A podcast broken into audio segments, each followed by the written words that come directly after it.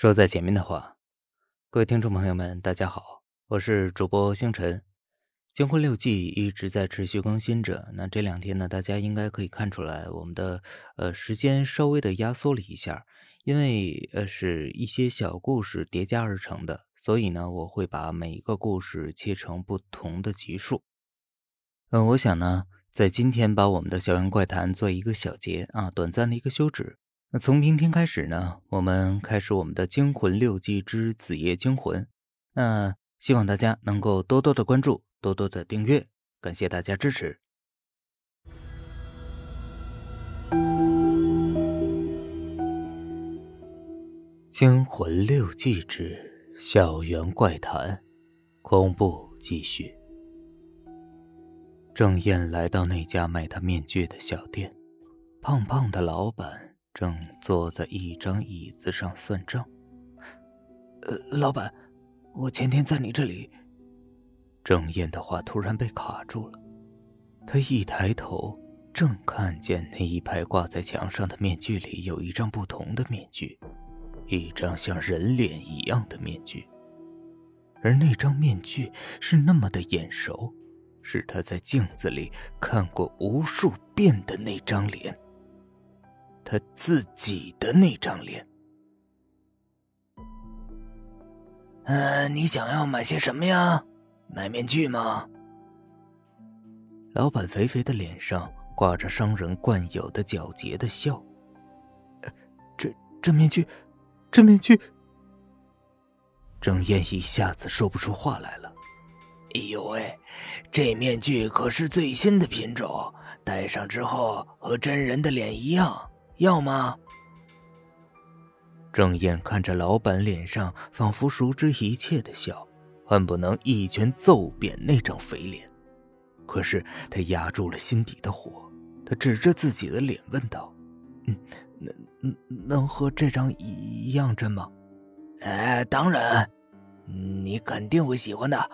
半个小时，保证比这张脸还真。”老板开了一个高价给郑燕，无论郑燕怎么说，他一点也不让步。没带那么多现金的郑燕，只好把来上学时老爸送给他那块价值不菲的手表抵押给了老板，并且说好过几天来赎。郑燕戴上自己脸孔模样的那张面具，偷偷溜回了寝室。中午，小缪回寝室喊郑燕起来吃饭。郑燕在被子里哼哼着说：“不舒服，不想吃。”其实郑燕是怕他一起来，又听见小缪的大叫：“我操，你怎么还戴着面具啊？”他怕，他怕一切都回不去。下午，寝室的同学都出去了，郑燕才从被子里伸出头来。他用手摸着脖子，没有戴面具的感觉，再拧拧脸，拉拉头发。是疼的。郑燕下了床，小心翼翼地来到镜子前，极快地抬眼向里面一扫，她心里松了一口气。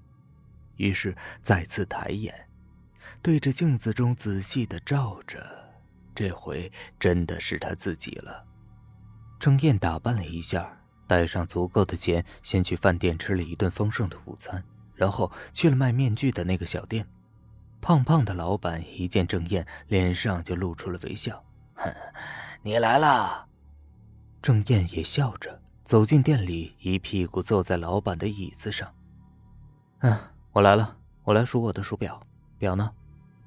郑燕一边说着，一边向挂着面具的墙上看去。一排面具中，果然有着郑燕前两天买走的那张面具。老板拿出手表递给郑燕。郑燕看了看，没有什么问题，顺手戴在了手腕上。郑燕掏出钱来数了一下，正是差老板的数目。老板笑眯眯地看了看郑燕，在他等着郑燕把钱给他，郑燕却又把钱放回了口袋里。老板呆了。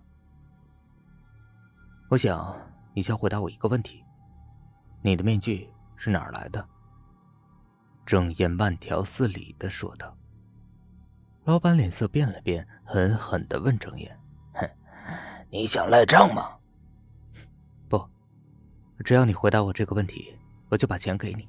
嗯，对了，忘了告诉你一声，那张面具的主人，我知道他失踪一年了，你不想惹官司吧？老板脸色变了又变，却又突然堆上笑来。我看这样吧，我不要你的钱了，你还是走吧。你不告诉我一切，我是不会走的。郑燕好整以暇的看着老板：“你别逼我。”老板瞪着郑燕，他瞪了许久，又笑了：“哼，你想报警？等你报了警，警察来到这里，你以为我还会让他找到什么吗？”本集播讲完毕，感谢您的收听。